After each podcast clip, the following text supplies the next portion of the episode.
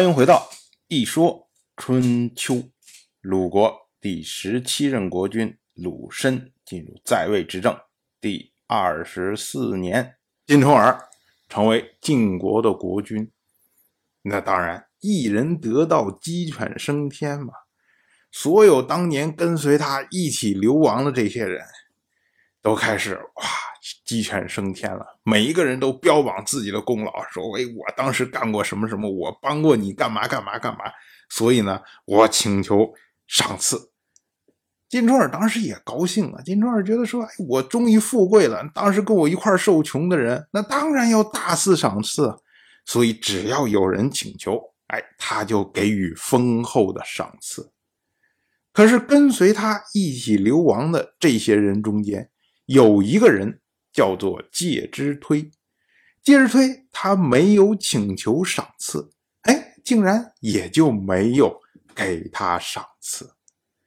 我们要说起来啊，你不管介之推他干过什么，起码他跟着晋冲耳在外面流亡了这么多年，没有功劳也有苦劳啊。所以呢，就是因为他没有请求赏赐，就把他漏掉了。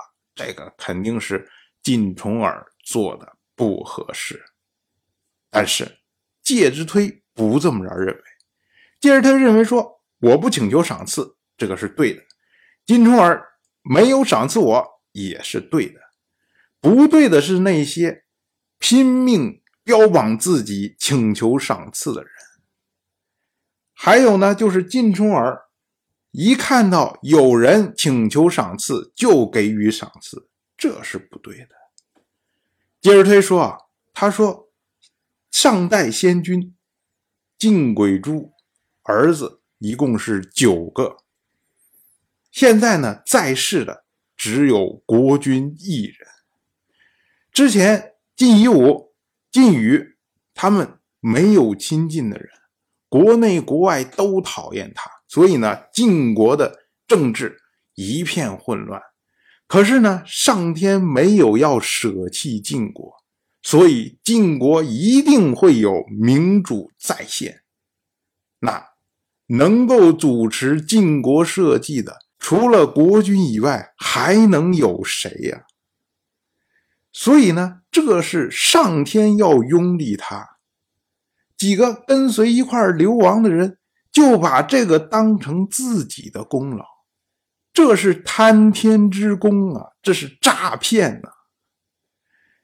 偷窃别人的财物还要被当作是盗贼，何况贪图上天的功劳，把这些功劳作为自己的功劳，这比盗贼更厉害啊！可是没想到呢，下面的人他们。把自己的这种罪过、这种不好的行为当成是义举，当成是善行。上面的人呢，对这种狡诈的行为还要给予赏赐，这是上下相互蒙骗呢。我介之推不耻与这些人共舞，所以呢，我要离开。结果呢，介之推的母亲就说啊，说哎，你不用那么着急嘛。你也可以请求赏赐啊，否则的话，你就算死了，有谁能知道啊？你又能埋怨谁呀？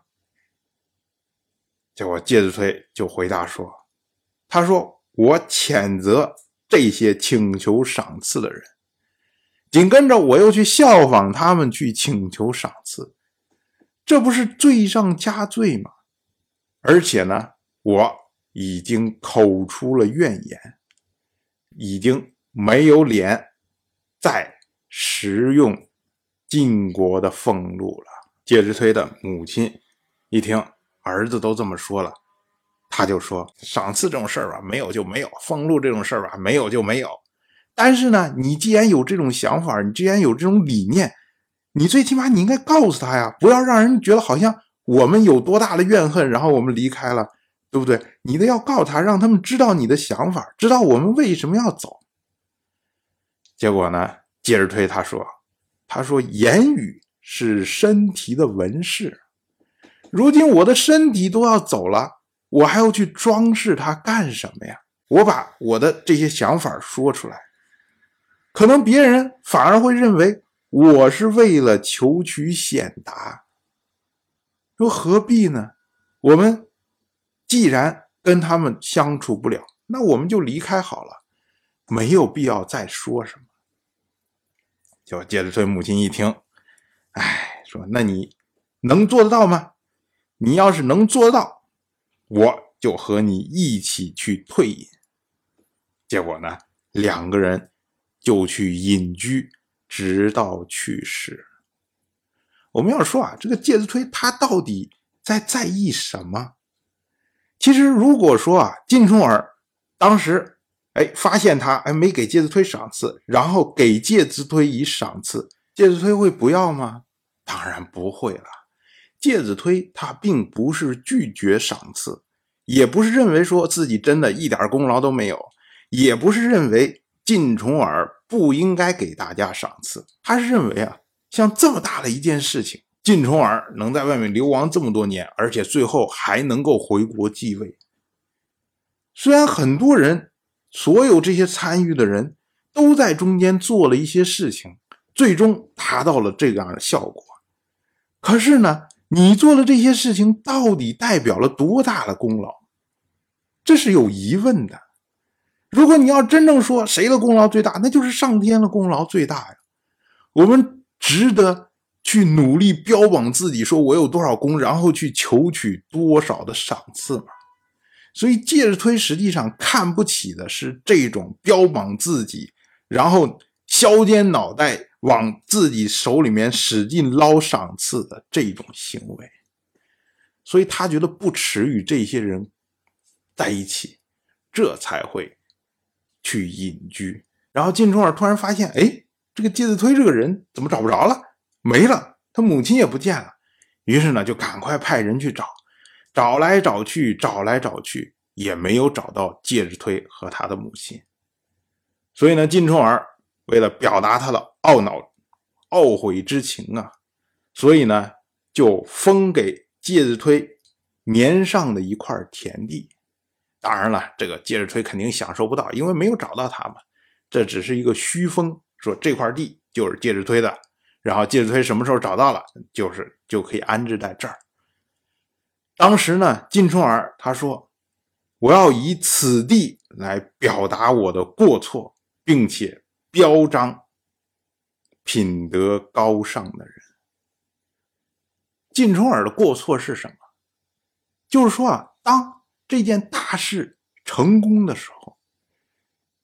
晋重耳他自己心里面应该有一个表，就是我把所有对我有功绩的人把它列出来，然后每一个人应该是什么样的赏赐，然后呢把这个东西发给大家，然后按照这个就像功劳簿一样这样的方式，我可以论功来行赏，而不是通过等着大家去自己去报，说我有多少功，我有多少功，最后呢导致真正。有品格的人会觉得，哎呀，这个事情做起来太丢人；而这些不是那么在意品格的人，就会凸显更恶劣的这种行为。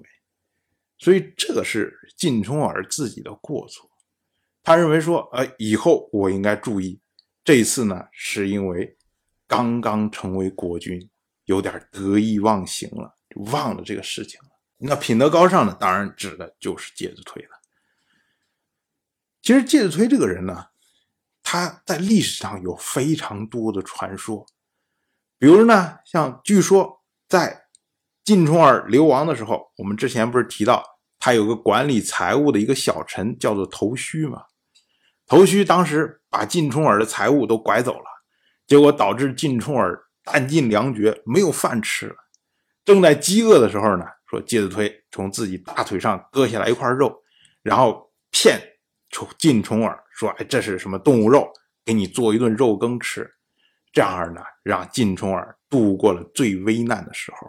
另外一个故事呢，就是说晋重耳当时找介子推的时候，介子推跑到这个山林里面，然后呢不愿意出来。晋重耳为了逼他们出来，于是点了一把火，哎，想着说我把他们熏出来。可是呢，没想到。介子推就是宁死不出，最后就被烧死在山里面了。所以后来呢，金冲耳觉得非常的懊恼，就把烧死了这一天三月初五，然后定成了寒食节。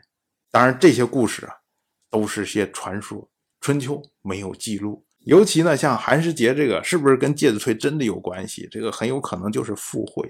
但是呢，可以确定的就是，因为晋重耳将绵上的土地封给了介子推，而绵上有一座山，就因介子推而称为介山。之前呢，去王家大院旅游的时候，然后回城的路上坐着大巴，朦胧之中啊。